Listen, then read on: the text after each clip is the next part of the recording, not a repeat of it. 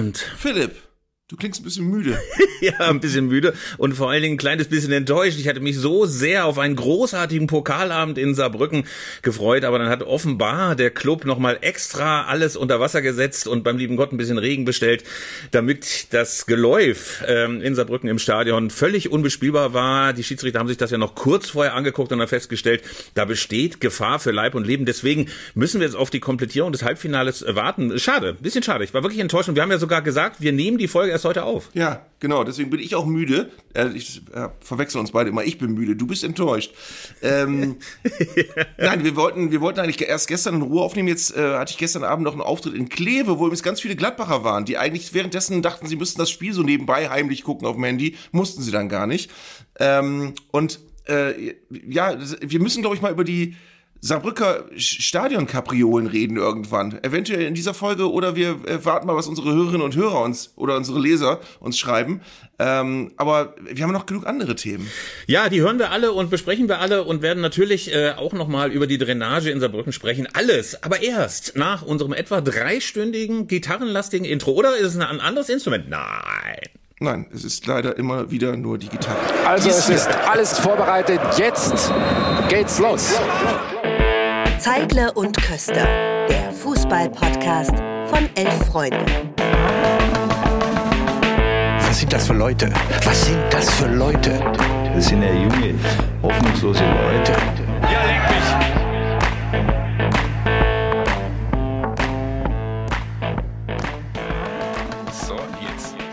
Ja, womit wollen wir anfangen? Wir haben ein paar Themen, die sich wirklich aufdrängen diese Woche. Du darfst dir eins aussuchen. Natürlich würde ich als allererstes wegen der Aktualität nochmal über Saarbrücken sprechen wollen, weil man hat ja immer gedacht, dass dieses ganze Thema Rasen im modernen Fußball gar keine Rolle mehr spielt. Man sah jetzt so wahnsinnig viele Reportagen von hochgerüsteten Platzwerten, die mit 300 Millionen Euro Maschinen den Rasen kuvertieren, die natürlich mit Hybridrasen, gibt's ja auch inzwischen vielen Stadien, also eine Mischung aus Kunst und Echtrasen, dafür sorgen, dass immer ein perfektes Geläuf ist. Jetzt hat man neulich schon mal Leon Goretzka, der wahnsinnig gemoppert hat, glaube ich, über den Rasen in Augsburg, wo gemeckert wurde, ja, der Platz, das war aber auch eine richtige Scheiße. Und jetzt hat es offenbar so wahnsinnig geregnet, äh, dass in Saarbrücken überhaupt nicht zu spielen war. Äh, gleichzeitig kam ja auch noch eine Meldung, dass der FC St. Pauli ernsthaft nach Mallorca düst für eine ganze Trainingswoche, weil die Rasenpflege in Norddeutschland wegen des vielen Regens so schlecht ist, dass sie nicht ordentlich trainieren können. Also offenbar ist das Thema Rasen mit Wucht zurück. Ja. Wir sollten wirklich mal jetzt an dieser Stelle Fans des 1. FC Saarbrücken auffordern, uns genau zu schreiben, wie das mit dem Stadion gelaufen ist. Ich habe das jetzt alles nur gestern im Nachklapp des Spiels nachgelesen. Also das Stadion wurde irgendwann mal umgebaut. Ich habe sogar irgendwann mal gerüchteweise gehört, dass am Anfang nicht klar war, wie viel die Stadt sich da beteiligt und dass sie dann einfach schon angefangen haben, mal eine Kurve abzureißen, einfach um auch einen gewissen Druck zu erzeugen, dass, dass die Stadt jetzt aber auch anfangen muss, neu zu bauen. Ähm, keine Ahnung, ob das stimmt. Aber äh, ich habe gestern gelesen, das Stadion hat dann, sollte ursprünglich 16 Millionen kosten im Umbau und hat dann 48 Millionen gekostet und sie haben aber an der Drainage gespart äh, und wollen jetzt für 200.000 Euro nachrüsten, weil es ja auch blöd ist, wenn dauernd Spieler ausfallen. Also es scheint schon lustig und etwas äh, bizarr zu sein, was da um dieses Stadion in Saarbrücken passiert. Naja, und auf jeden Fall war es so, dass sehr, sehr viele Gladbacher schon angereist waren. Die Mannschaft von Borussia kam dann ja nochmal aus den Kabinen und applaudierte freundlich, sagte, wir hätten gerne für euch gespielt, lasen wir bei Social Media. Klar ist aber auch, äh, dass jetzt noch ein bisschen gewartet werden muss. Ich glaube, am Samstag, wenn ich mich richtig äh, informiert habe, wird schon das Halbfinale ausgelost. Und äh, ich weiß nicht, wie es dir ging, weil jetzt kommen wir nämlich mal zu dem anderen Halbfinale, das wir diese Woche gesehen haben. Leverkusen gegen Stuttgart. Ich muss gestehen, als ich am Anfang reingeguckt habe, habe ich gedacht, ach, das ist doch langweilig und das geht ja gar nicht richtig in Fahrt. Aber dann war es nach diesen 90 Minuten eine der schönsten Fußballspiele, die ich seit langer, langer Zeit gesehen habe. Temporeich, Stuttgart auf Augenhöhe, zum Schluss natürlich auch schon ein schönes, dramatisches Ende. Leider zu Ungunsten der Stuttgarter, aber großer Jubel dann endlich mal in der Bayer Arena. Also das war wirklich eigentlich, wie man so schön sagt, Floskelalarm, ein vorweggenommenes Endspiel. Es war ein Fest für den Fußball. Werbe, Werbung für den Fußball, sagt man dann immer. Ähm, ja, aber war es doch wirklich, ja, war es doch nein, wirklich, du alter was, Zyniker. Weißt du, was ich bei mir beobachte? Nein, gar kein Zyniker. Weißt du, was ich bei, bei mir beobachte, wenn ich äh, Tipps ausfülle für den Spieltag? Ich tippe bei Bayer Leverkusen nie wenig Tore, weil ich immer weiß, die wollen Fußball spielen, die wollen nach vorne spielen, die wollen Tore schießen. Ich tippe bei denen immer eher 2-2 als 0-0 oder 1-1. Und gestern sind sie auf Stuttgart getroffen, vorgestern, ähm, bei denen es genauso ist. Die einfach auch im Moment äh, sich nicht mit dem Bus vor das eigene Tor stellen und die auch keinen Bock haben, das Spiel von Bayer Leverkusen kaputt zu machen, wenn sie da spielen und sagen, hoffentlich tun die uns nichts, sondern die haben auch versucht, nach vorne zu spielen und haben eben auch mittlerweile einfach auch die Spielertypen, die einem Gegner wie Leverkusen richtig wehtun können. Die haben Führig, die haben Undaf, die haben wirklich eine ganze, ganze Menge äh, Personal da vorne rumlaufen, auch ohne Gerassi, was wirklich richtig reüssieren kann, um das Wort heute mal ganz früh zu bringen. Also du hast wirklich zwei Mannschaften gesehen, die im besten Sinne des Wortes einfach echt Bock haben, Fußball zu spielen. Ja, und vor allen Dingen, wie hat sich Undaf entwickelt? Äh, ich äh, muss ja wirklich sagen, der Typ ist jahrelang quasi unter dem Radar der großen Clubs entlang gegondelt, keiner hat zugeschlagen. Und jetzt schießt er die halbe Liga zu Klump und hat jetzt, finde ich, auch im ähm, Viertelfinale eine ganz großartige Partie gemacht, war natürlich hinterher auch mega enttäuscht. Ich meine, das ist natürlich auch scheiße, weißt du, du hast diese große Chance, du kennst dieses Tableau von Zweitligisten, die da im Halbfinale rumlungern, du weißt, möglicherweise Saarbrücken oder Gladbach kommt noch dazu. Und du hast ja eigentlich diesen, diesen Weg nach Berlin und eigentlich auch schon den Weg auf der Siegertreppchen eigentlich schon fest betoniert und du weißt, wenn du dieses Spiel gewinnst, wenn du dieses Spiel gewinnst, dann bist du möglicherweise möglicherweise im Pokalfinale und reckst diesen goldenen Pokal hoch und dann verlierst du in der 93. Minute. Natürlich auch jetzt nicht komplett unverdient, aber trotzdem, das, das tut dann schon richtig weh, finde ich. Hm. Dennis Udorf kommt übrigens auch aus der großen Stürmertradition des SC Weihe, meines alten Heimatvereins, wie Kevin Behrens, wie Terence Boyd. Ähm, und er hat bei, das ist auch eine Geschichte, eine legendäre Geschichte, die aber viel kolportiert wurde, als er jetzt äh, anfing, sich wieder in den Fokus zu spielen. Er war auch in der Jugend von Werder und ähm, ist dort aber nicht weit gekommen, weil er einfach immer ein bisschen zu moppelig war. Also er hat wirklich nie äh, in seiner Jugend äh, für den Sport gelebt sozusagen. Und hat immer ein bisschen zu viel Baklava gegessen und hat er auch, glaube ich, mal erzählt. Und immer ein bisschen zu viel fettiges Gebäck und war nie ganz, ganz durchtrainiert, äh, war aber immer schon gut, also hat immer Tore geschossen ohne Ende ähm, und äh, das, das ist ganz spannend. Ich glaube, ich poste auch mal in unseren Instagram-Account ein Bild von ihm als, glaube ich, zehnjährigen Jugendspieler, weil er ist ganz viel durch die regionalen Zeitungen gegangen, weil er einfach so unfassbar viele Tore geschossen hat. Ähm, das war, das war, man, man kann die Karriere komplett minutiös zurückverfolgen, weil er seine ganze Jugend hindurch gut war, aber immer ein bisschen zu dick. Ja, das sogenannte Sühle-Theorem. Ähm, das gab's ja früher, finde ich, in den, in den 90ern und Nullern noch ein bisschen häufiger, dass so Leute so nochmal so einen richtigen Ranzen vor sich hergetragen haben. Ich erzähle immer wieder ja. gern die Geschichte. Ich hatte einmal, ähm, hatten wir bei Arminia in der Oberliga Westfalen. Nein, nicht mit dem Hoden. Thorsten Köpper hatte immer so einen ganz, ganz leichten Ranzen. Ganz, ganz leichten Ranzen. Ja. Auf jeden Fall gab es einmal ein Spiel, wo wir ihn die ganze Zeit angepöbelt haben, auch wegen der Figur. Es war nicht nett, wir waren jung und es war, äh, du, du weißt ja, wie manchmal Fans unvernünftig sind. Auf jeden Fall pöbelten wir ihn 80 Minuten lang an, obwohl es ein Spieler von Arminia war. Und nach dem Spiel kam Thorsten Köppe zu uns rüber. Und wir so, oh, oh, oh, oh, jetzt gibt's Haue. Aber er begrüßte seine Familie, die direkt vor uns stand die ganze Zeit das mitbekommen, wie wir 80 Minuten lang über Thorsten Köpfe gemosert haben. Oh Mann, oh Mann, oh Mann. Deswegen bin ich inzwischen auch echt sehr, sehr, sehr, sehr vorsichtig bei solchen Sachen. Ja, ich finde, ich finde sehr interessant, wenn du dich zurückerinnerst an unsere Kindheit, in der wir mit dem Fußball sozialisiert worden sind. Es gab damals noch viel mehr dieser Spieler, die wirklich zu korpulent waren und von dem man gesagt hat, ja, der macht das aber alles mit Auge. Ne? Diese, diese Spieler, die eigentlich wenig laufen können, ja, der macht das mit Auge. Jeder, der interessiert ist, soll sich eingeladen fühlen, sich mal Bilder von Helmut Rahn anzugucken in seiner ersten Saison beim MSV Duisburg. Da sah der aus, als wenn er 120 Kilo gewogen hat. Und er hat aber trotzdem, glaube ich, noch elf Tore geschossen oder so. Also es war, es, äh, das ging damals noch. Ja, äh, Buffy Edmeier, damals der legendäre Dialog mit seinem Trainer, wo ähm, der Trainer meinte, du bist zu dick äh, und äh, das sei sogar gefilmt worden. Daraufhin äh, sagte Buffy Edmeier, das sei ja wohl ein Schmalfilm gewesen und deswegen sei das ja nun auch verzerrt gewesen. Also äh, früher war das tatsächlich, hatten verschiedene Leute gewisse Body-Issues, wie man heute neumoder, neumodisch als Yoga-Lehrerin sagen würde. Also ähm, das äh, war bei Dennis Undorf möglicherweise auch so. Wir haben in der letzten oder in einer der letzten Folgen ja schon erzählt, wie Dennis Undorf zu seiner Zeit in Meppen noch den Heiratsantrag bei seiner Freundin im Hotel Pöker gemacht hat und dann ja äh, die ähm, Teelichter einfach auf dem Teppichboden ausgelegt hat in Herzform und äh, natürlich brannte der Teppich durch und dort war lange Zeit ein Herz zu sehen. Diese Anekdote einfach noch zum zweiten Mal erzählt,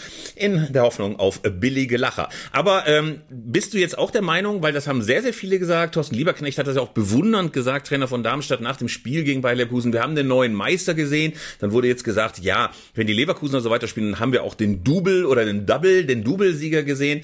Äh, die Aussprache müssen wir auch noch klären. Also, ähm, das ist schon beeindruckend, finde ich. Äh, und selbst wenn Florian Wirtz mal nicht so gut spielt, sind, springen die andere in die Bresche.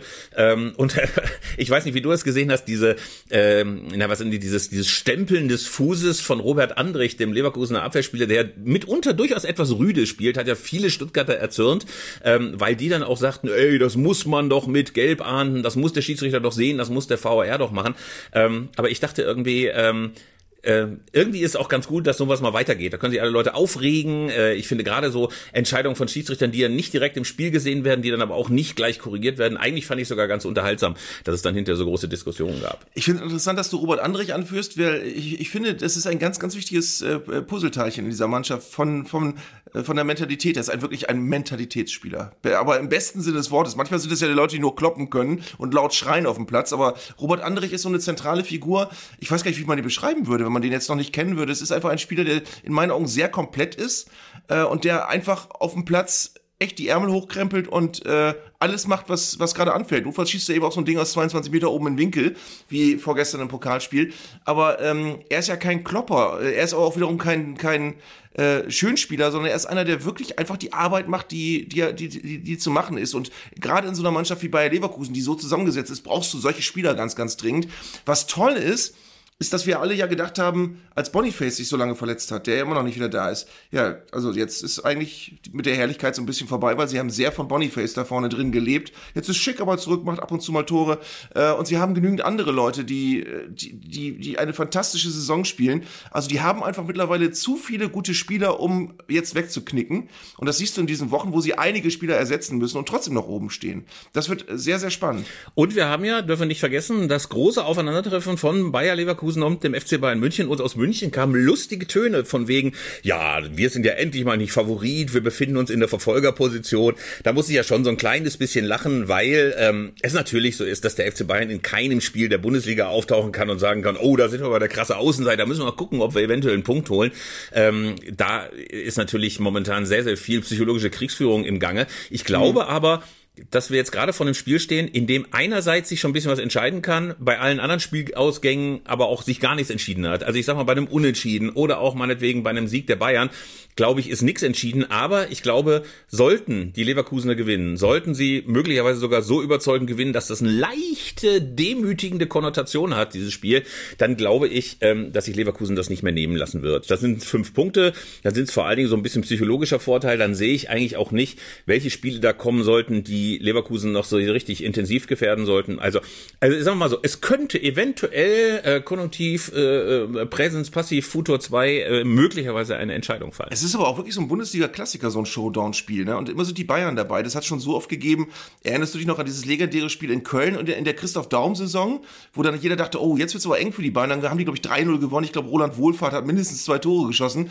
Ähm, oder äh, Werder Bremen, vor 20 Jahren Doublesieger, hat dann in München einfach 3-1 gewonnen und hat die komplett auseinandergespielt. Andersrum gab es eben auch Spiele, wo alle gehofft haben, jetzt wird's aber spannend, wenn die Bayern dahin müssen, das wird schwierig. Dann haben die Bayern halt ganz, ganz locker alles mitgenommen. Also diese Spiele gibt's äh, in, in guten Saisons gibt's immer so ein, so ein Showdown irgendwann. Und da siehst du mal, welche Streiche einem manchmal das Langzeitgedächtnis spielt. Ich habe noch diesen Gesichtsausdruck von Roland Wohlfahrt in diesem Spiel in Köln. Christoph Daum hatte vorher ja alles getan, um die Bayern nervös zu machen. Es hatte ja vorher diese legendäre Begegnung noch im Sportstudio gegeben, äh, bei Bernd Heller, ja. wo der sagenhaft schlecht gelaunte Uli Hoeneß ähm, dann noch seine Notizen dabei hatte und versuchte, Christoph Daum, der noch seinen äh, Atlatus Udo Lattek dabei hatte, ähm, irgendwie in die Enge zu drängen und Christoph Daum freute sich eigentlich, weil er wusste, alles spielt eigentlich in seine Karten und dann implodierte dieser ganze Monstranz von wegen, wir als der 1. FC Köln sind jetzt dran, eben weil Roland Wohlfahrt Tore machte und dieser glückliche Gesichtsausdruck, als Roland Wohlfahrt sein erstes Tor gemacht hat, den werde ich echt nicht vergessen.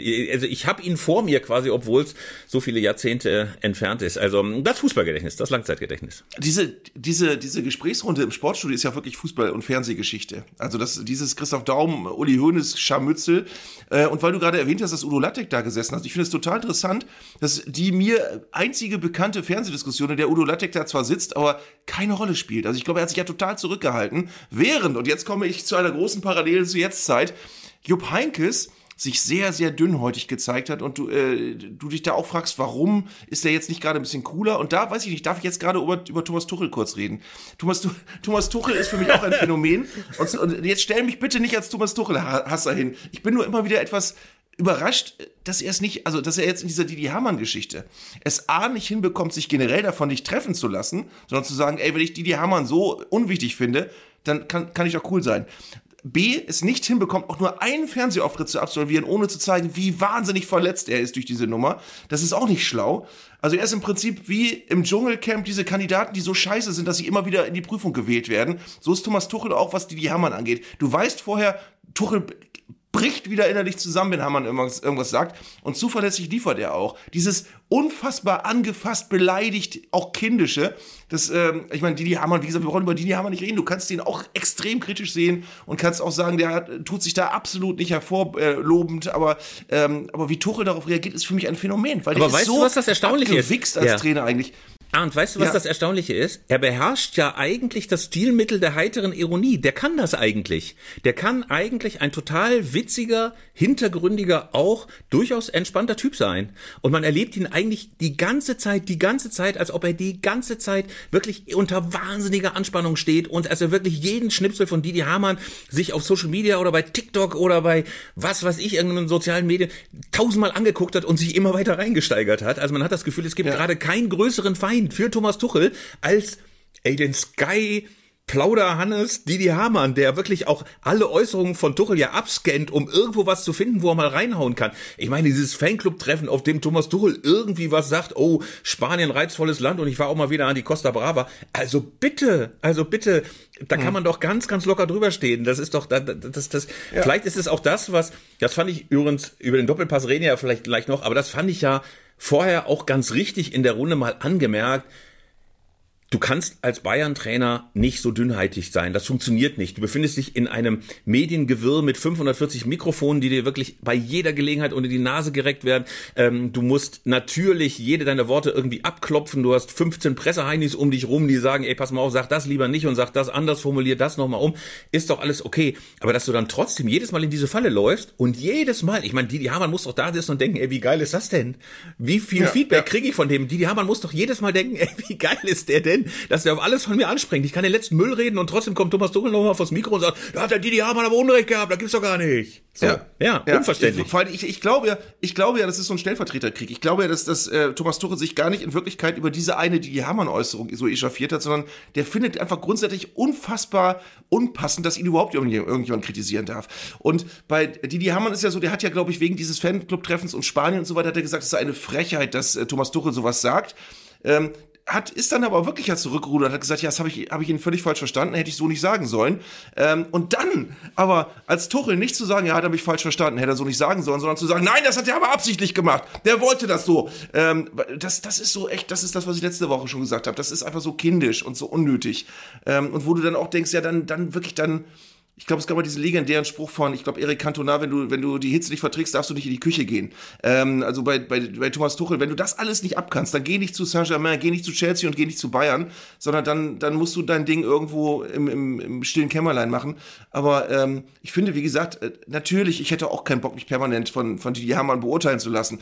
Aber äh, ey, du bist Bayern-Trainer, dir, dir, kann doch keiner was, wenn du, wenn du äh, so, eine, so eine Saison spielst. Also, ähm, und natürlich kann man kritisch sehen, dass die Bayern eben nicht Tabellenführer sind, äh, die müssen Tabell Tabellenführer sein. Ich fand im Doppelpass, über den wir ja wirklich noch gleich reden müssen, sehr interessant, dass irgendwann der Satz kam, äh, Platz 2 für Bayern ist ungefähr so wertvoll wie Platz 16 für Köln. Das stimmt ja. Also das ist ja ungefähr die, die gleiche Wahrnehmung. Aber damit musst du dann eben auch leben, weil das weißt du vorher, wenn du bei Bayern äh, einen Vertrag unterschreibst. Und vor allem, äh, weißt du eben vorher, was auch an medialer Geschichte kommt. Und wenn du dann spielerisch eben nicht ein Feuerwerk nach dem anderen abbrennst, sondern man, man oft das Gefühl hat, das war jetzt ein reiner Arbeitssieg und der war auch eher glücklich und das war auch eher wieder knapp und da haben sie auch eher äh, sich nicht mit rumbekleckert. Das passiert ein bisschen zu häufig, als dass man Thomas Tuchel komplett außerhalb jeder Kritik stellen kann. Aber das muss der doch wissen und lieber akzeptieren. Arndt, lieber Arndt, stell mich jetzt nicht als Tuppelhasser ja. da. Das passiert ja sehr, sehr. Ja. Nein, Nein, aber ich finde, er soll sich korrigieren. Er muss sich jetzt einfach korrigieren. Vielleicht gibt er noch mal einen kleinen so einen Medienworkshop. Es könnte doch mal so einen internen Medienworkshop geben für den Thomas. Dann äh, einfach mal zwei ja. Stunden freigeblockt äh, und dann setzt er sich da mal hin und dann kann ja eventuell einer von den FC Bayern Medienleuten mal so den den Hamann spielen kann sich auch diese, hm. diese, diese Premiere-Krawatte anziehen und so weiter und dann einfach mal so ein paar provokante Thesen und dann macht man so ein Anti-Aggressionstraining. Kann man mal machen. Ja, aber kannst du dich auch noch erinnern, als er bei Bayern anfing, haben doch alle gesagt, ja, früher war der immer so empfindlich, aber er hat sich total Ja, verändert. ich habe das behauptet. Ich habe das behauptet. Ich ja. habe das in diesem ja. Podcast behauptet. Ich habe gesagt, Ach, der, Tuchel, der Tuchel, der, der ist jetzt Yoga-Lehrer. Das ist so einer, der, der morgens mit seinen Spielern nochmal die Matte ausrollt und den sterbenden Schwan oder den Sonnengruß macht. Nein, er ist der genau, der, der genau der gleiche narzisstische Exzentriker, der immer war. Aber stell mich nicht als Tuchlasser da. So, Jetzt. Nein, nein, nein. Doppelpass. Nein. Aber, aber pass auf, jetzt haben wir mehrmals den Doppelpass angesprochen. Ich, ich habe mir den sogar eben extra noch Nein, angeguckt. Am nein, frühen nein, Donnerstagmorgen. Nein, tu's nicht. Weil mir mehrere Leute gesagt haben, hey, hast du Philipp Köster im Doppelpass gesehen? Es gibt mehrere Dinge, die ich anmerken möchte. Das eine ist, es ist interessant, diese Entwicklung des Gespräches zu sehen, wie, äh, wie Dirk Seemann und Stefan Effenberg auf dich eindreschen, aber Matze Knob der Einzige ist, der außer dir schlaue Dinge sagt, offenbar in dieser Runde, gefühlt. Ähm, und äh, was ist da zwischen Effenberg und dir? Weil irgendwer hat, ach so, Christian Straßburger hat gesagt, das war schon sehr polemisch, was der Philipp Köster da gesagt hat. Und Effenberg mit einem eisigen Ton sagt, ja, so kennt man ihn. Aber das ist ein anderes Thema. Was ist, was ist da zwischen Ich, euch? ich weiß es nicht. Ich habe Stefan Effenberg, das ist ja das Lustige, auch nie getroffen. Ich habe nie, äh, bis, ich glaube, ich habe ein einziges Mal in so einer Doppelpassrunde mit dem gesessen. Ich habe den nie getroffen. Aber ich glaube, das Ganze hat die Historie, dass wir irgendwann mal ähm, eine sehr, sehr gute Journalistin, mich Anna Kemper von der Zeit gebeten hatten, ein Porträt von Effenberg oder über Effenberg zu schreiben. Und dieses Porträt hat er uns sehr, sehr übel genommen, obwohl das ein wirklich freundliches äh, Porträt war. Ähm, ich weiß es nicht. Ich weiß nicht. Ich muss das wahrscheinlich noch mal irgendwann rausfinden, was genau ihn da, ähm, was ihn da genau gefuchst hat. Es war auf jeden Fall deswegen ein lustiger Auftritt, weil ich ja mit einem 56k Modem zugeschaltet war, das über äh, über Vladivostok, Bratislava und Tallinn versucht hat, eine Internetleitung herzustellen. Also sag mal so. Ohnehin waren 70 Prozent meiner Äußerungen, meine Äußerungen einfach nur mega unverständlich. Es war, äh, äh, äh, äh, das war wie, wollte- 19, ey, das war wie 1995 irgendwie, wenn Mutti gefragt hat, warum war so lange besetzt bei dir? Ich war im Internet, Mutti. So war das. Ich wollte, ich wollte gerade sagen, du hast an ganz, du hast an, an ganz vielen Stellen hast du Beifall bekommen von vom Studiopublikum. Ohne, dass die Leute was verstanden haben. Aber du hast, aber der, aber das interessanterweise auch an einem nach einem Satz, der endete mit und ich finde gut, dass Da haben die Leute auch geklatscht. Also Ja. das hat ihnen auch gefallen. Es- Ja, also es, äh, ich, ich möchte mal sagen, es hatte, äh, gerade da fanden die mich, glaube ich, argumentativ besonders stringent im Airport Hotel. Im Airport Hotel Ich komme doch mal auf den Punkt. Ja. ähm, gut, aber jetzt ist, jetzt ist wirklich das, der, wir müssen das den Leuten mal wieder geben, die es nicht geguckt haben. Ja. Also pass mal auf, also man kann die ganze Geschichte ja noch ein bisschen früher. Es gab am Freitagabend dieses Spiel Hertha BSC. Pass auf, über das Spiel und die Proteste können wir gleich noch gesondert reden, aber lass uns mal über den, Doppel, über den Doppelpass zu Ende reden. Nein, Ähm, aber was, ich- ich pass die- auf, ich pass ja, auf. äh, Der äh, Punkt äh, ist, ich war äh, nur im Doppelpass. Äh, warte mal, warte mal, Arndt. äh, Arndt, äh, warte mal. Pass auf. Der Punkt ist, ich war nur im Doppelpass zugeschaltet, weil es dieses Spiel gab. Es war, weil es dieses Spiel gab. Ähm, also du dir vorstellen, es gab dieses Spiel Hertha BSC gegen Hamburger SV. Ja. Dann äh, gab es ja diese Unterbrechung. Und ich fand ja, dass Hansi Küpper und Thorsten Matuschka bei Sky keine besonders gute Figur gemacht haben, weil die mantraartig 25 Minuten lang immer wieder das Gleiche wiederholten, nämlich Tenor. Jetzt drei nervt Minuten es ist, jetzt nervt es langsam, jetzt ist aber auch Schluss. Sie schaden dem Anliegen und so weiter. Und ich fand, sagen wir mal so, diese Wertung von einem am Ende harmlosen Protest, bei dem niemand verletzt worden ist. Und ich fand es auch nicht so eine große Katastrophe, dass dieses, dass es mal eine halbe Stunde unterbrochen war. Das wird der Profifußball aushalten. Man kann über Protestformen immer reden. Und natürlich nervt das. Und natürlich saßen Leute vorm Fernseher und auch im Stadion, die das gucken wollten. Aber ich bin der Meinung, dass es durchaus ein berechtigtes Anliegen ist. Und man kann, wie gesagt, über Protestformen streiten. Auf jeden Fall fand ich, dass Hansi Küpper und Thorsten Matuschka, der uns zum Schluss nur noch zwei Worte gesagt hat, 30 Mal hintereinander, maximal nervig. Ich find's maximal nervig. Auf jeden Fall war es dann so, dass ich Hansi Küpper etwas zu melodramatisch fand. Daraufhin hatte ich einen etwas missgünstigen Tweet abgesetzt, über den sich Hansi Küpper offenbar auch mega aufgeregt hat, wie ich jetzt in einem anderen Podcast mit seinem Sohn noch gehört habe. Ähm, äh, also ich äh, in Zeiten von Kriegen und so weiter, also auch völlig überdimensioniert die ganze Dimensionen und so weiter. Naja, auf jeden Fall war es dann so, dass ich, nachdem ich diesen missgünstigen Tweet abgesetzt hatte, rief dann der Kollege vom Doppelpass an und meinte, ob mich nicht zuschalten lassen wollte. Und natürlich ist mir klar, ich weiß nicht, wie das dir geht, aber im Doppelpass wirst du natürlich nie Fananliegen hören. Also da wird es ja nie einen geben oder mehrere Leute geben, die dezidiert sagen, da haben die Fans auch mal recht gehabt. Da wird ja immer drauf geteufelt und das ist ja auch es ist eine Versammlung von des Fußball-Establishments. Da wirst du auch jetzt nicht irgendwelche Ultra- oder Fananliegen positiv besprochen bekommen. Das ist ja auch völlig klar. Naja, auf jeden Fall zu diesem Zweck als Advocatus Diaboli oder Diabolus oder wie auch immer wurde ich dann halt eingeladen und äh, äh, habe dann eben zehn Minuten lang da losgetextet.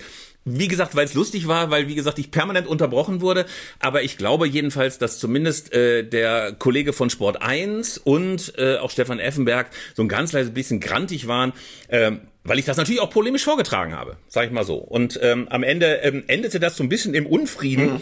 Und ähm, natürlich war Stefan Effenberg dann auch ein bisschen angefasst, weil ich dann gesagt hatte, er sagte so, zerfledderter Spielplan, das hat doch mit den Fans gar nichts zu tun. Daraufhin hatte ich die auch zugegeben polemische Invektive gemacht, dass ich gesagt habe, ja, äh, dass ähm, zerfledderte Spielpläne möglicherweise für Fans, die auswärts fahren, die quer durch die Republik fahren, ein bisschen relevanter sind als für Experten, die im roten Sessel beim Doppelpass sitzen. Und ich glaube, das hat sowohl Christian Straßburger als auch Stefan Ebber mhm. wahnsinnig, wahnsinnig genervt. Ich weiß nicht, wie es du also als Zuschauer war, aber ich äh, fand die Aufregung sogar fast ein bisschen unnötig. Ja, ich fand interessant den Teil, wo Stefan Effenberg eigentlich, äh, wie leider, ich meine das jetzt auch gar nicht, bin auch kein Stefan Effenberg-Hasser übrigens, ähm, aber wie es im Doppelpass öfter mal passiert, manche Dinge begreift er einfach nicht, die gerade diskutiert werden. Und über die zerfledderten Spieltage hat er dann gesagt, ich verstehe gar nicht, was, was der da will. Das ist doch klar, wenn man Dienstag, Mittwoch, Donnerstag spielt, dann kann man dann nicht Freitag schon wieder spielen. Und Samstag und Sonntag muss man doch, das sind noch alles Termine, weil die anderen Termine so. Aber äh, weißt du, das, das, das Ding ist, du hast früher die Europacup-Spiele alle nur Mittwochs gehabt.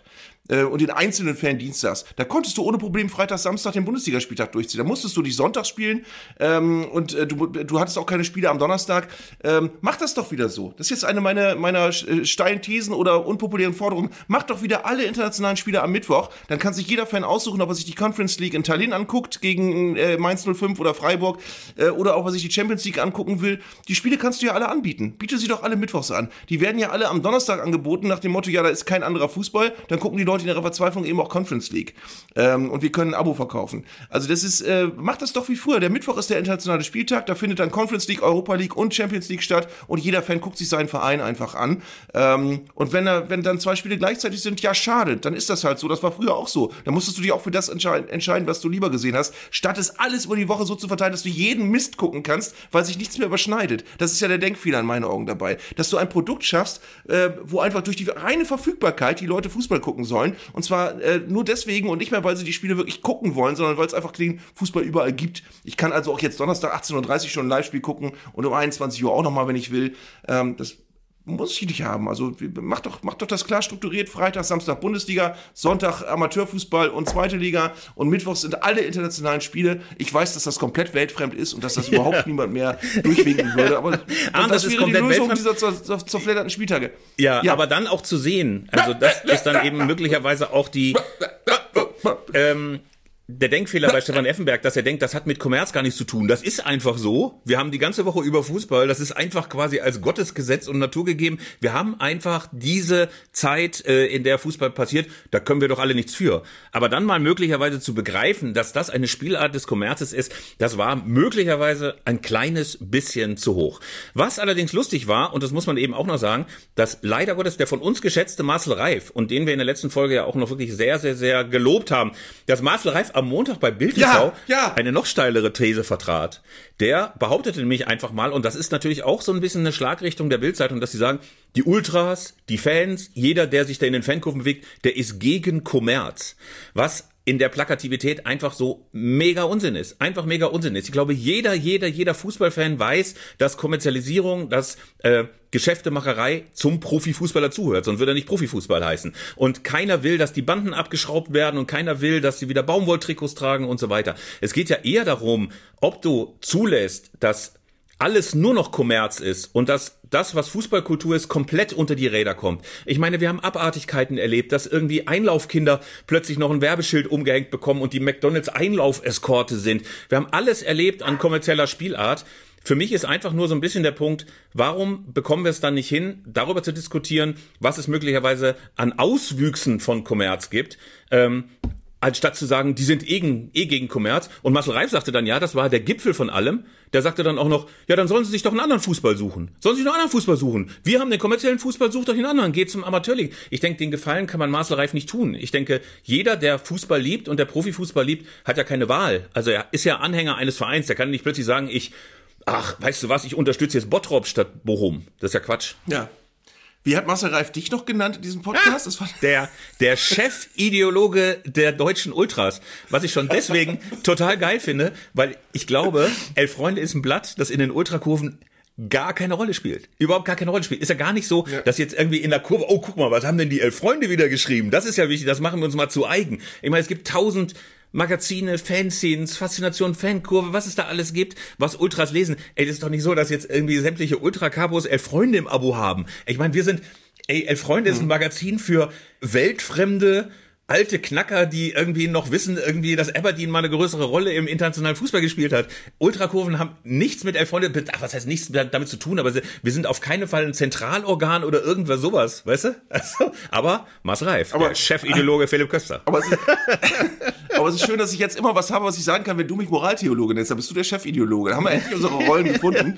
Ähm, aber lass uns jetzt nochmal wirklich über die Proteste in Berlin reden, über die Sache Ja. selbst und nicht über die mediale. Ähm, du, du hast das ja auch, ich habe das Spiel auch komplett gesehen. Ähm, was, was ich, und ich nehme jetzt mal die, die fragende Position in der Mitte ein. Also ich finde die Proteste auch gut und richtig. Ich finde sie komplett legitim. Äh, was mir übrigens noch eingefallen ist, ist äh, zum Thema Proteste, was du eben gesagt hast. Es scheint sich in diesen Jahren so durchzusetzen, dass egal auf welchem Gebiet irgendwas protestiert wird, die Leute mit völligem Unverständnis reagieren, wenn diese Proteste irgendwie nerven.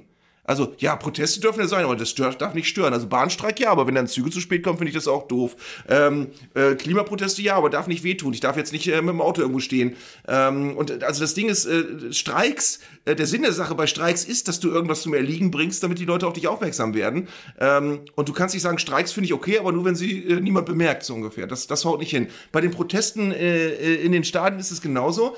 Aber was ich mich bei dem Protest in Berlin gefragt habe, der ja nun wirklich über 30 Minuten dauerte, ist, was genau soll denn eigentlich das Ergebnis sein? Also was genau, äh, das meine ich jetzt wirklich ohne, ohne Polemik und ohne das Anklagen zu meinen. Ich frage mich nur, wo soll das hinführen? Wird es irgendwann einen Spielabbruch geben? Wird, wird es irgendwann ein Spiel geben, wo der eigene Verein oh schon, eh schon 3-0 zurückliegt und wo die Fans wissen, wenn wir jetzt einen Spielabbruch provo provozieren, tut das gar nicht weh, weil wir haben die Punkte eh nicht. Ähm, äh, warum reicht es nicht 15 Minuten zu, äh, zu, zu äh, unterbrechen, das Spiel? Warum waren es jetzt über 30? Also was genau soll das Ergebnis sein? Muss man jetzt immer größere Reize setzen, bis, äh, bis äh, man das Gefühl hat, jetzt haben wir genug auf, äh, Aufmerksamkeit? Also ich weiß einfach nicht, in welche Richtung das geht. Ich habe mich bei diesem Protest in Berlin immer gefragt, okay, wie lange geht das jetzt noch so, dass die immer wieder versuchen weiterzuspielen, dann fliegen die nächsten zwei Bälle. Das kann man jetzt drei Stunden lang machen. Man kann es auch bis zum Spielabbruch machen, der kam dann immer nicht zustande.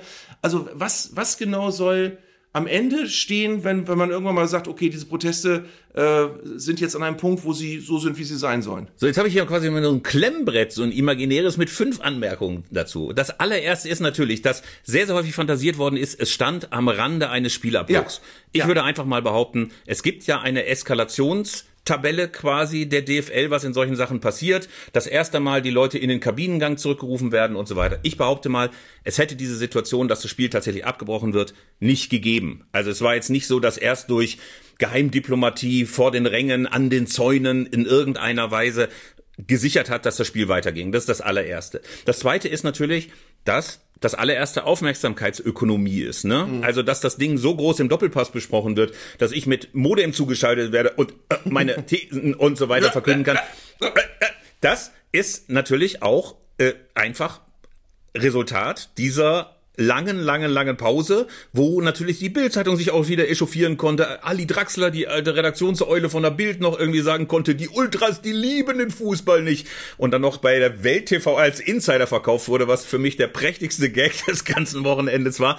Ähm, Ja. äh, sagen wir mal so, deswegen erstmal Aufmerksamkeitsökonomie. Ich glaube aber, dass die Frage, wie das jetzt weitergeht, äh, eigentlich fast nicht die Ultras beantworten können, sondern die DFL. Es hieß immer, ja, wir wollen den offenen Dialog. Klar ist aber, dass rund um diese ganzen Einstieg der Investoren die DFL nichts mehr verweigert als den Dialog. Es gab vorher keine öffentliche Diskussion vor der ersten Runde, die dann schmählich gescheitert ist und wo Aki Watzke sich auf der Pressekonferenz nicht anders zu helfen wusste, als wüste Drohungen gegen seine Mitkonkurrenten auszustoßen. Oh, unsere Solidarität hat jetzt ein Ende und so weiter.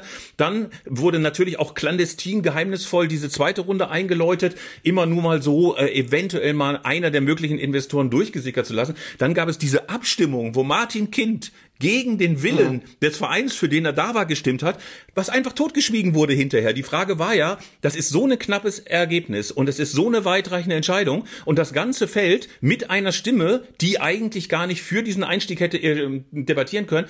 Ich bin der Meinung, die DFL hätte in irgendeiner Weise darauf reagieren müssen, hätte sich erklären müssen. Stattdessen, wenn man mal guckt, alle DFL-Leute komplett abgetaucht, komplett abgetaucht. Keiner sagt was Einfach nur, weil sie alle Angst haben, dass die Büchse der Pandora geöffnet wird. Die denken, wenn wir jetzt diskutieren, dann müssen wir möglicherweise nochmal abstimmen. Klaus Vogt vom VfB Stuttgart hat es gerade gesagt. Lass uns nochmal abstimmen. Lass uns offen abstimmen, sodass alles offen ist. Wir brauchen maximale Rückendeckung für den Einstieg des Investors. Wenn die DFL denkt, die Mehrheit will das, wenn die DFL sagt, wir haben einen großen, komischen demokratischen Prozess gehabt, lass uns nochmal machen. Es gibt nichts, wovor die DFL mehr panische Angst hat als davor. Und insofern ist die Frage, Erstmal Dialog. Wäre das allererste, wo ich sagen würde. Erstmal öffentlicher Dialog, öffentliche Diskussion darüber, was man eigentlich möchte mit dem Geld. Ganz, ganz wichtiger Punkt ist das. Ganz, ganz, weil das, was wir, wo wir uns ja nichts vormachen sollen, ist, die Proteste werden ja nicht von allein wieder aufhören.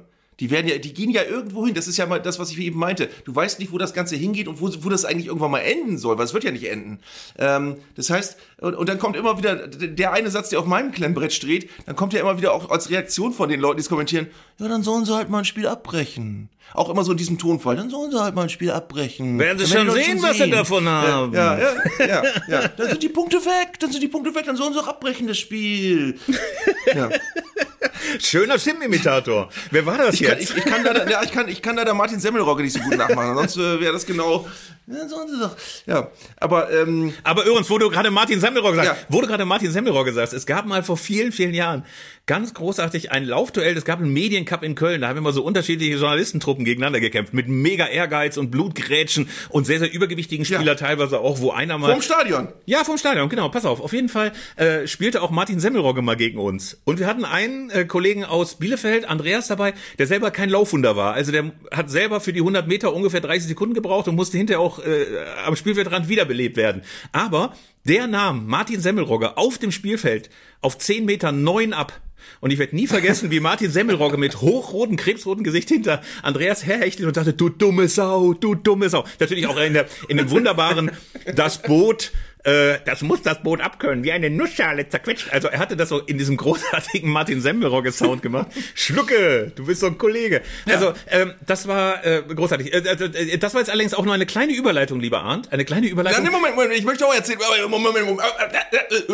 Ich, ich, möchte, ich habe bei diesem Media Cup auch einmal mitgespielt. Und zwar war in einer der Gegenmannschaften Prinz Frederik von Anhalt, der mit einem Jaguar bis an die Seitenlinie fuhr und dann mit einer Zigarre und mit freiem Oberkörper zeitweilig gespielt hat. Das Geil. werde ich, es ist auch einer, ein, ein, eines meiner großen traumatischen Bilder meiner gesamten Fußballsozialisation. Ja, So. da habe ich übrigens mal den totalen psychischen Meltdown von unserem Kollegen Thorsten Schaar, äh, äh, früher Redakteur von Elf Freunde, inzwischen großartiger Verwalter des Wo sind Sie jetzt? Ex-Profis Twitter-Account, äh, wo er immer noch mal ein bisschen die weiteren Karrierewege von äh, Fußballern nachfordert. Thorsten Schaar den kompletten psychischen Meltdown.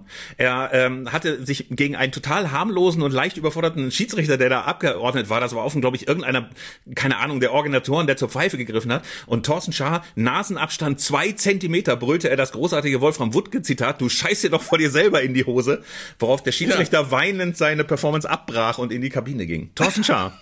er, auf, ist, er ist so ein lieber Mensch, es ist so ein Ja. lieber, zuvorkommender Düsseldorfer, äh, eine, eine Düsseldorfer Frohnatur. Ja. Aber Du scheiß dir doch vor dir selber in die Hose. Ich dachte, das ist doch nicht unser Thorsten. Ja. Was macht der Fußball aus dir, Junge? Liebe Grüße an Thorsten Schaar, den ich auch schon so lange, viel zu lange nicht mehr gesehen habe. Ähm, ich, du gerade das Stichwort Schiedsrichter nimmst, wir haben ja bislang ignoriert, dass gestern auch noch ein Bundesligaspiel war. Ähm, und zwar Mainz gegen Union Berlin. Oh. Es gab eine Situation im Strafraum der Unioner, da ist Ajorg von, ich glaube es war Robin Knoche, ähm, mit dem Fuß im Gesicht getroffen worden. Und zwar so, dass das wirklich Blut überströmt war und man wirklich das Gefühl hat, die Nase ist gebrochen. Ich weiß gar nicht, ob sie wirklich gebrochen ist, kann gut sein. Äh, und Ajorg ist dann zusammengebrochen und musste hinterher wirklich ewig, dieses Blut musste gestillt werden. Äh, und der Schiedsrichter, Petersen war es, glaube ich, ähm, hat aber keinen Elfmeter gegeben. Und äh, Schiedsrichter Petersen hat hinterher gesagt, seine Wahrnehmung war, dass ähm, dass äh, Robin Knoche den Ball getroffen hat und danach dann noch irgendwie Ajorg mit erwischt hat. Das war aber nicht so. Du hast in den Fernsehbildern deutlich gesehen, Ajorg ist mit dem Kopf am Ball gewesen und ist dann voll erwischt worden von diesem von dieser Fußspitze von Robin Knoche und zwar richtig mit Schmackes. Äh, und wieder, wir sind wirklich zum, zum ersten Mal seit langer Zeit mal wieder beim VAR. Du siehst diese Fernsehbilder und du siehst, sitzt vollkommen entgeistert da und denkst, okay, das guckt sich jetzt entweder keiner an oder es gucken sich Leute an und sagen, es ist ganz okay, dem ins Gesicht zu treten.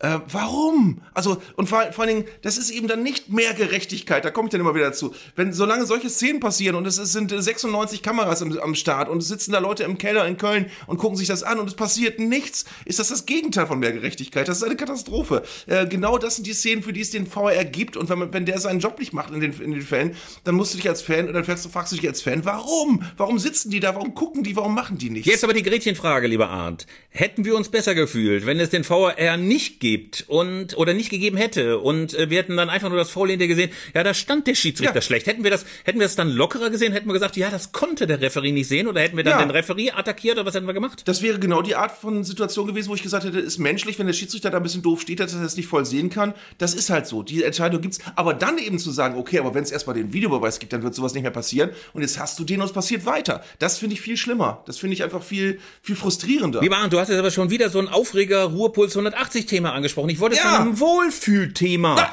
zu einem großartigen Wohlfühlthema. Pass auf. Ü Ü35 WM, hast du davon gehört? Ja. Ey, das ist so eine geile Idee. Und es ist quasi zwischen, ich weiß, es ist auf jeden Fall in irgendeiner fußballfreien Zeit positioniert, wird in England stattfinden und einfach nur alte Knacker. Ich finde die Idee so großartig, ich finde die Idee so großartig. Ronaldinho soll dabei sein. Der deutsche Kapitän, hast du gehört, wer es sein soll? Max Kruse? Nein, Kevin Kurani, was ich ein bisschen enttäuschend finde. Ja. Bisschen enttäuschend. Ich, ich hätte mir irgendwie so, so einfach so einen, so einen random Bundesligaspieler der 80er Jahre gewünscht. So einen über 50-Jährigen. Roland Dickieser Ja. oder, oder Michael Harford vom KSC. Sowas hätte ich Den wollte ich auch nennen. Ich wollte Michael Harford sagen. Unfassbar. Ja, stell dir mal Ja. vor, Michael Harford würde mit seiner wunderbaren Mähne, die er natürlich immer noch hat, ich habe ihn schon seit langer, langer Zeit nicht mehr irgendwo gesehen im TV oder so, aber Michael Harford vom KSC, zusammen mit der Bührersau. Das wäre doch geil, wenn Karl-Heinz. Bührer noch für Deutschland aufläuft. Endlich. Ich weiß, ich werde nie vergessen, dass, dass äh, Winnie Schäfer, der damals Trainer vom Karlsruher SC und von, von Michael Harford war, mal in irgendeiner, ich glaube, es war Sportstudio, so in irgendeiner Fernsehsendung gesagt hat, Michael Harford ist der mit Abstand beste Spieler der Bundesliga. Geil. Das fand ich eine kühne Aussage damals. Ja, Max Merkel hat ja den kompletten KSC der 80er Jahre gehasst, ne? Ja. Also ich habe mir mal so diverse von seinem äh, Max Merkel testet die Bundesliga in der Bild mal durchgelesen und niemand bekam un unfassbar viel Hass ab wie der KSC. Michael Harford und ich weiß nicht, äh, hat Uwe Dittus auch beim KSC gespielt, weißt du das? Ja, ich glaube ja. Ich glaube, ja. der wurde auch mit Hass überkübelt, aber äh, natürlich in der sehr charmanten Wiener Art, die der Max Merkel immer so gehabt hat. Ähm, aber auf jeden Fall fände ich es total geil, wenn so eine richtige geile 80er Traditionselfter, die sind natürlich alle nicht Ü35, sind natürlich auch total Quatsch, aber stell mal vor, Karl-Heinz Bührer, Michael Harford, Uwe Dittus, ähm, Norbert Dronia, Dirk Hupe, all Mhm. solche Leute. Ich wäre großartig, so eine richtige Treterkombo dahin schicken. Da würden doch die Engländer ausrasten vor Freude. Hat Max Merkel den KSC gehasst, nachdem er selbst da mal kurz Trainer war, weil er hat, glaube ich, kein so besonders ruhmreiches Kapitel, das mit dem, glaube ich, mal ganz furchtbar abgeschmiert.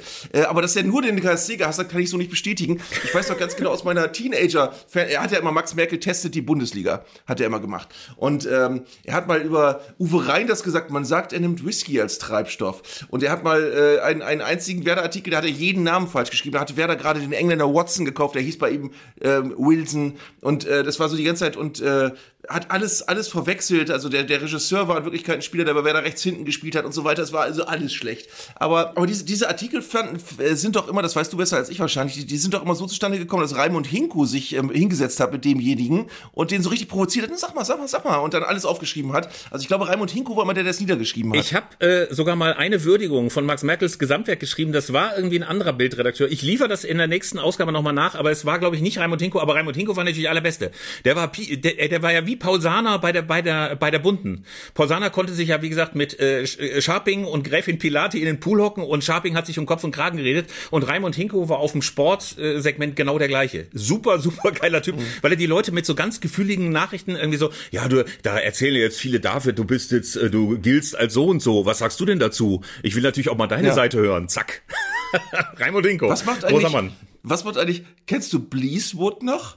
Von der Bild? Der eigentlich nur, Norbert Kürzdörfer hieß sich aber Bleaswood genannt hat. Ja, Oder natürlich. Äh, Bleaswood. Und, äh, Was, äh, was macht eigentlich? Was macht eigentlich Michael Greta? Was machen eigentlich diese ganzen Leute aus dieser Generation? Was macht Paul Sahner? Michael Gräter habe ich jetzt, äh, nee, Paul Sahner ist leider tot, aber äh, Michael Gräter äh, hat irgendwann nochmal, glaube ich, eine großartige Autobiografie geschrieben namens Extrablatt oder so. Habe ich auf jeden Fall äh, sehr, sehr gerne gelesen, weil Michael Gräter auch frei von Selbstkritik einfach mal berichtet hat, wie großartig sein Leben äh, im Speziellen und er selber natürlich auch als Reporter war. Also kann ich nur empfehlen, die Autobiografie von Michael Gräter. Das Wohlfühlthema einmal noch äh, zu Ende gedacht. Ey, Ronaldinho, Ronaldinho, äh, ich Ja. weiß, politisch extrem schwierig, irgendwie äh, Anhänger von Bolsonaro gewesen und so weiter, aber ich möchte mal Werk vom Autor trennen und sagen, was der früher auf den Fußballplatz gezaubert hat, äh, vor allen Dingen beim FC Barcelona war einfach so großartig, dass ich ihn sehr, sehr gerne wiedersehe. Also ich freue mich auf diese, diese, diese leicht gichtkranke äh, Ü35 WM. Finde es eine großartige Geschichte. Finde ich, sollte auch nach Deutschland kommen.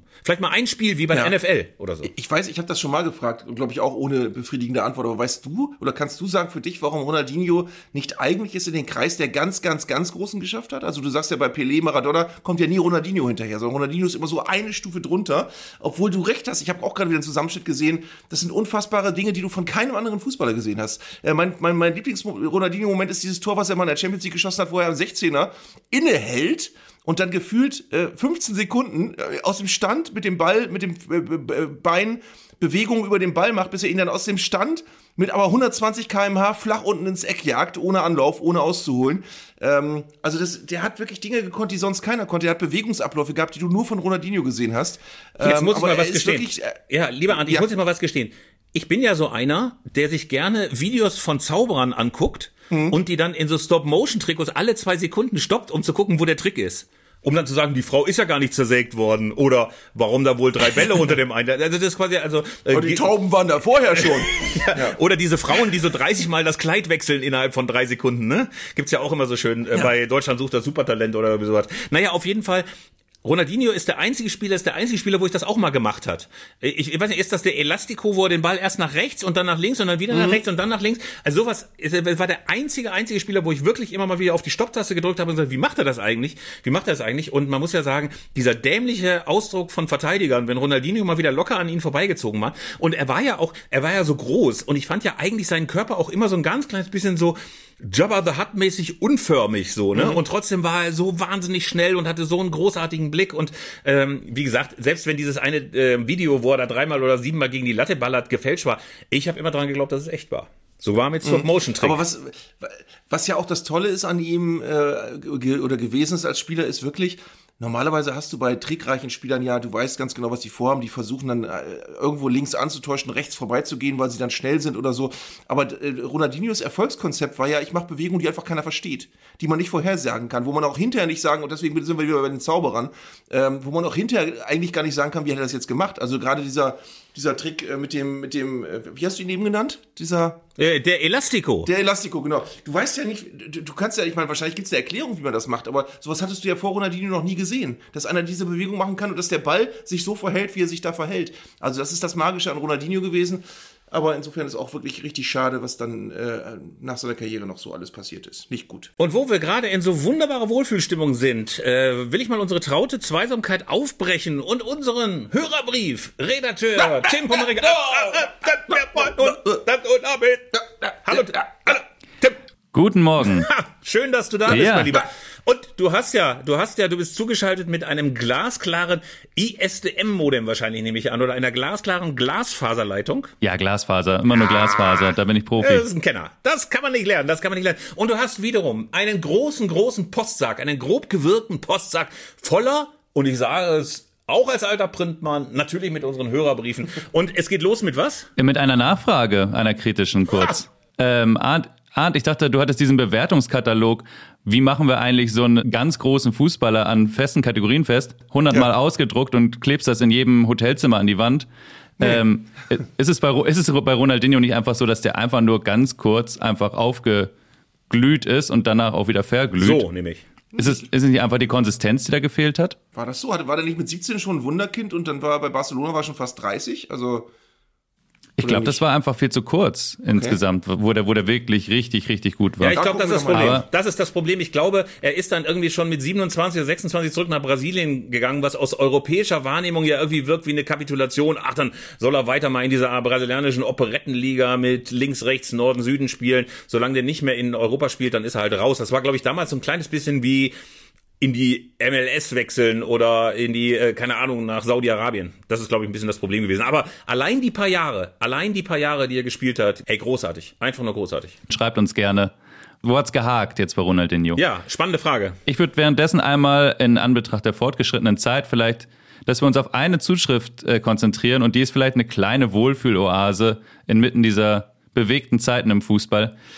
Äh, eine Zuschrift von Frank Schmidt, der oh. möchte sich nicht der Frank Schmidt, nehme ich an, aber wir wissen es auch nicht genau. Zum Anlass des 70-jährigen Jubiläums von Tipkick wünscht er sich einfach nur, ganz bescheiden, dass ihr einfach mal so ein bisschen über das Thema Tipkick klönt. Ja klar, natürlich. Ja. Ein, ein, sehr, ein sehr Thema. gerne, sehr, sehr gerne. Ja. Endlich, endlich. Arndt, Arndt, also Ähm, ich weiß nicht, wie es dir anfangen? ging. Ich? Ja, ich möchte gerne, gerne, gerne anfangen, weil Tipkick gehörte zu jedem Nachmittag, fast zu jedem Nachmittag in meiner Schulzeit äh, zusammen. Wir hatten anfangs ja das kleine Spielfeld und irgendwann das große, gummiartige Großspielfeld mit Banden. Oh ja. Und ich muss sagen, ich habe so geliebt, ich habe so geliebt epische, erbitterte Fights in der Familie mit meinem Vater und mit meinen beiden Brüdern. Hinterher Prügeleien, Prügeleien, ob ein Tor drin war oder nicht. Dann dieser Epochenbruch, als die äh, Plastiktore gegen Netztore ausgetauscht wurden und als endlich Oh, ordentliche ja. Füße. Ey, früher nur so Klumpfüße wie Timo Werner, dann aber spitze Füße, platte Füße. Ich war ja immer der von diesem in 90 Grad gedrehten Fuß, mit dem du so wunderbare Heber machen konntest. Also ich kann nur sagen, Tipkick ist das aller, aller, allerbeste der Welt. Äh, viel besser als Subuteo, viel besser als jede Simulation. Tipkick, äh, äh, äh, fünf Sterne würde ich geben und einen Daumen nach oben und Ja. eine Top, eine Top Yelp Bewertung. Gerne wieder. Na, besser als Soboteo würde ich so nicht unterschreiben. Ich finde, es hat beides seinen Reiz. Ja, ähm, ja, ja, ja, Aber Äh, bei Tipp, also ich, ich habe dann vor allen Dingen, ich habe dann, also das, du hast das alte Spielfeld erwähnt, was früher serienmäßig dabei war. Das war ganz schlimm. Mit diesen beiden Plastik, orangenen Plastikleisten und wo in der Mitte dieses Spielfeld, was immer kaputt gegangen ist und immer gewellt war. Ähm, das war ganz furchtbar. Das, äh, also, das toll war, als es dann irgendwann das fertige Stadion gab, mit dieser gelben Bande, wo in der Mitte das richtige Spielfeld war. Ich finde auch Netztore essentiell. Und ich habe mit einem Kumpel immer Tippke gespielt auf dem Suboteo-Spielfeld. Das hat Spaß gemacht. Da hast du größere Tore gehabt und äh, ein größeres Spielfeld und das konntest du ja bügeln und so. Ähm, das hat voll Spaß gemacht. Ich äh, litt auch sehr unter dem Klumpfußspieler. Ähm, ich ha habe wettkampfmäßig Tippkick immer nicht so gemacht, weil ich immer das albern fand, dass da ja offenbar eine, eines der wichtigsten taktischen Mittel ist ja, dem Gegner den Ball schnell an die Hand zu schießen, wenn der seinen Spieler noch hinstellt, um einen Freistoß zu kriegen. Ähm, ohne das geht ja Tippkick gar nicht auf Leistungsebene. Aber ich kann dazu sagen, ich bin wahrscheinlich äh, vom Leistungsniveau her jetzt mittlerweile relativ weit unten anzusiedeln, aber ich habe eine richtig gute Schusstechnik bei Tippkick, äh, die äh, für viele Leute sehr überraschend kommt. Und sie ist aber trotzdem komplett legal, auch dem, dem Regelwerk entsprechend. Na, erzähl aber, doch mal. Ich, kann, ich habe einen sehr, nein, nein, nein, nein, nein, ich habe einen sehr harten Schuss mit dem Tippkick-Spieler. Ähm, ich muss aber auch noch dazu sagen, meine beiden älteren Brüder hatten Tippkicks und ich habe Tippkick immer mit großen Schmerzen verbunden, weil sie hatten so Tippkick-Spieler, da war oben dieser Kunststoffnöppel, der oben an dem Ding, wo man draufhauen muss, der war abgegangen. Und dadurch hatten die nur so einen spitzen Stahlstab. und ich dachte, das wäre normal, dass man mit dem Finger auf diesen spitzen Stahlstab hauen muss und sich jedes Mal den Finger blutig haut. Ähm, Im Übrigen war es auch so, dass, ich weiß nicht, ob du das noch weißt, ganz am Anfang hatten, das war, das habe ich irre gemacht, hatten die Spieler auch nicht dieses kleine Gewicht hinten auf dem Standfuß und sind immer umgefallen, wenn du sie hinstellen wolltest. Musst du die 35 Mal hinstellen und balancieren, damit der stehen geblieben ist. Irgendwann hatten die dann so ein Gewicht hinten drauf. Ja, ähm, das und war das war- zeitgleich mit, äh, Aber das war vor allen Dingen dann kompliziert, wie, ich will niemand angucken, aber ich sag, bei meinem Vater war es immer so, dass die Tischdecke nicht abgeräumt werden durfte, bevor man das andere Feld draufgetan hat. Es ging also hoch und runter und insofern kippten auch permanent alle Spieler um. Mein Vater. Immer, nee, Natürlich. nee, lass die Tischdecke Und? doch mal drauf. Lass die Tischdecke drauf. Ätzend. Und was auch irgendwann äh, als Revolution kam, war der Torwart, der sich auch nach vorne werfen kann. Ja, äh, aber das fand ich nervig. Mit dem Tippkick Toni, der Tippkick Toni, der sich nur nach links oder rechts werfen kann. Aber dieses nach Wo man- vorne wohin- fand ich du total noch- ätzend. Das du fand ich total ätzend. Dieses, dieses, dass dann plötzlich immer einen hast, der dir das von den Füßen gegrapscht hat. Mega nervig. Ja. Fand ich keine gute Idee. Weißt du, was ich toll. Mir fällt gerade wieder ein, dass beim Tippkick Toni, also bei dem, der sich nur zur Seite werfen konnte, war hinten immer ein kleines Loch drin, wo man Öl reinmachen konnte. Von so einem Fahrradölfläschchen. Dann kommt man, also wenn der Torwart zu behäbig war, kommt man den Öl. Das fand ich auch gut. Ja, also ich habe bis nach, ich gucke mir hin und wieder ja auch noch mal diese äh, Videos an. Es gibt ja diese Tippkick-Meisterschaften, gibt ja Leute, die das richtig, richtig, richtig, richtig gut können. Ich war ja immer einer, der sich gleich hingelegt hat als Torhüter oder so leicht angewinkelt hat in so einem 30, 30 Zentimeter. Äh, Man hat am Ende schon gecheckt, das ist irgendwie alles Quatsch und äh, ich glaube sogar bei den Professionellen ist es so, dass die gar keine Knöpfe mehr links und rechts haben, sondern einfach nur hin und her gedreht werden. Es gibt ja ohnehin 100.000 Professionelle, werden die Füße angefeilt und so weiter. Aber ich weiß nicht, was dein Trick ist, aber ich bin zum Beispiel einer, der gerne äh, den Fuß so festhält und schon extrem kräftig oben drauf drückt, Nee, sodass nee, das darf man ja nicht. Das darf man ja nicht. ja, wieso darf man das nicht? Aber da- da- das darf man. Das- das festhalten darf man nicht, das darf man nicht. Nein, nein, nein. nein. Wer, wer bist du? Das darf man Bist du nicht. Manuel Äh, Gräfe auf Twitter oder was? Das darf man Ja. nicht, das darf man nicht, das hätte ich so nicht gemacht. also bitte, also bitte. Tim, Tim, ich muss dich das jetzt Aber mal ich kurz kann- fragen. ich kann- ich- ja, bitte noch mal kurz, Arndt, Ich, weitere ich, ich, Reminiszenz. kann mit meiner Schusstechnik, mit meiner Schusstechnik kann ich fast genauso hart schießen, als würde ich das Bein festhalten. Und ich halte es aber nicht fest. ja, das darf man nicht. Das darf man Ja. nicht. Das ist nicht erlaubt. Das ist nicht Ja. erlaubt. Außerdem sind die fünf Minuten schon rum. Und außerdem ist es zu wenig Tim, Abstand. darf man das Bein, jetzt sag mal Tim, Ja. darf man das Bein festhalten oder nicht, Tim? Nun sag du Ich, mal. habe ehrlicherweise keine Ahnung. Okay. Ich habe Darf ich ich hab uns- kaum Tick, Kick Ja. gespielt. Tim, darf ich uns noch eines empfehlen, was mindestens genauso viel Gaudi bringt, was allerdings nicht Fußball ist, sondern kennt ihr dieses Stangen-Eishockey? Also, Ja, das hab ich ist das sensationell. Mit Ich- elektrischer Ja. Toranzeige. Ja, also auf jeden Fall die Stangen-Eishockey, ey, das war, das macht solchen Bock. Ich meine, ich habe nie auf dem Eis gestanden, ich habe nie auch nur andersweise Eishockey gespielt, aber ich war der, ey, der König des Tischeishockeys. Ich war der König des Tisch. Von der Firma Ja. Stiga. Die Firma Stiga hat die hergestellt. Nee, aber ich weiß nicht, also, Ähm. also ich weiß nur, dass es auf jeden Fall, es gibt eine äh, Firma äh, aus Skandinavien, da sind immer Schweden und Dänemark oder Schweden und Norwegen oder nee, Schweden und Finnland. Schweden und Finnland sind immer die beiden Mannschaften. Es gibt sogar, schaut euch das bitte mal bei YouTube an, fantastische Meisterschaften. Diese Spielzüge dauern immer ungefähr Ja. eine halbe Sekunde, ist auch nicht besonders attraktiv zum Zugucken, aber es ist so unendlich geil. Teilweise sind ja Leute aus entfernten, aus entfernten Regionen zu mir gekommen, um mich im Tisch-Eishockey zu schlagen. Stimmt nicht, aber hört Ja. sich gut an wir haben, wir haben, ja, wir haben ja letzte Woche über deine Spielhallenerfahrung geredet und über es gab so eine Variante, es gab so eine so eine äh, Luxusvariante von diesem Eishockey in manchen Spielhallen oder Kneipen mit so einer äh, Plexiglaskuppel drüber, wo du das Spiel aber genauso spielen musstest. Du hattest aber so große Griffe und du hattest, was ich ganz toll fand, eine Buh-Taste. Wenn der Gegner am Ball war, konnte so Buh, dann kam so brüllte das ganze Game. Buh. Das habe ich exzessiv gemacht und habe so manches Gegentor kassiert, weil ich mich mehr aufs Buschrein äh, konzentriert habe. Ähm, ja, toll, das Eishockeyspiel. Aber ich, ich will noch, ein, noch, noch was ins Spiel bringen. Jetzt wird es ganz speziell. Es gab in den 90ern noch so ein Tischfußballspiel, das hieß, glaube ich, Pro Action Soccer oder so ähnlich. Das äh, war, Ja, glaube ich, Pro Action Football, ja. oder Pro Action Football. Das war so eine, so eine Mischung aus Soboteo und Tippgeber. weil das waren Spieler, die hatten so eine Kugel unten drin und die konntest du so über das Spielfeld schnippen und dann konntest du aber auch oben draufhauen und schießen, aber das Schießen hat nie richtig funktioniert. Das war immer völlig Nee. lahm und behäbig. Deswegen hat sich das Spiel auch nicht durchgesetzt. Ich habe, glaube ich, immer noch ein original verpacktes Pro Action Football irgendwo im Keller stehen, weil das Spiel einfach keinen Spaß gemacht hat. Tim, bevor wir dich. Tim, bevor wir dich in den wohlverdienten Feierabend verabschieden, noch mal ganz kurz die Frage. Ich meine, du bist ja, glaube ich, nominell 35 und optisch 25. Was hast du denn gespielt? War das alles schon so, so Olympic Summer Games oder, oder irgendwie Fußballsimulation oder hast du wenigstens irgendwas Tischfußballartiges, mäßiges noch gespielt? Also ich habe so ein bisschen Tipkick ähm, ausprobiert, da war ich motorisch aber noch äh, nicht in der Lage so richtig zu. Deswegen das Pro Action Football, da war wiederum die Mechanik des Spiels, wie du schon sagst, Arndt, die war nicht so geil. Also ich habe das auch mit meinen Kinderfingern irgendwie nie so spielen können, dass man gesagt hätte, ah, das macht ja wirklich Spaß. Ich habe dieses Stangenhockey wirklich sehr, sehr gern gespielt. Wäre auch mein. Appell an, an einige Kneipen nochmal zu sagen, räum den Tischkicker raus. Wir wollen ja nicht kickern, wir wollen Stangenhockey. Macht auch viel mehr Laune. Wir sollten uns alle Aber, mal zu einem ähm, Stangenhockey-Turnier treffen, finde ich. Absolut, ja. Wollen wir das nicht mal machen? Aber mit ich ohnehin total großartig. Toranzeige. Lasst uns doch mal so machen. Wir können doch einfach mal, vielleicht mal jetzt nicht, nächstes Jahr, da haben wir ja noch ein paar Auslandsreisen, äh, insbesondere zu Eddie Glieder zum Soccergolf vor uns, aber wir können das mal projektieren. Irgendwann einen schönen Spieleabend, vielleicht mit der Redaktion und ausgewählten Gästen, möglicherweise auch unserem Freundeskreis. Einfach mal Stangen-Eishockey, Tippkick, dann äh, bringen wir möglicherweise noch Pro, wie, wie ist das? Pro, Pro, Pro Action Football. Pro Action Football. Wir bringen mal ein paar Sachen mit und dann können sich die Leute gegenseitig so die Birne einhauen und wir gucken zu und trinken Bier. Ich fänd's super. Fotografiere ich auch mal für unseren Insta-Account. Ja, ich fänd's großartig. Ich fänd's großartig. Ich will noch ganz kurz ein Thema anreißen, das wir dann in der nächsten Folge vertiefen können, und zwar frühe Konsolenspiele. Ich habe mal im Urlaub mit meinen damals äh, besten Freunden habe ich äh, Adidas Power Soccer gespielt, hieß das Spiel. Ähm, hatte einen ganz schlechten Kommentator. Also erstens war es ganz leicht, Fallrückzieher-Tore zu schießen. Du musstest nur dir auf dem Controller oben und unten die Taste gleichzeitig drücken. Dann hast du bei jeder hohen Flanke ein Fallrückzieher-Tor geschossen. Und der Reporter hat jedes Mal gebrüllt, ein Fallrückzieher, einmalig! Und ähm, du konntest auch äh, den, den Ball erobern, indem du den Gegner einfach umgetreten hast. Es gab auch nur manchmal Freistoß. Du konntest dem Gegner so richtig in den Unterleib treten und dann hattest du den Ball. Und der Gegner machte dabei, uh!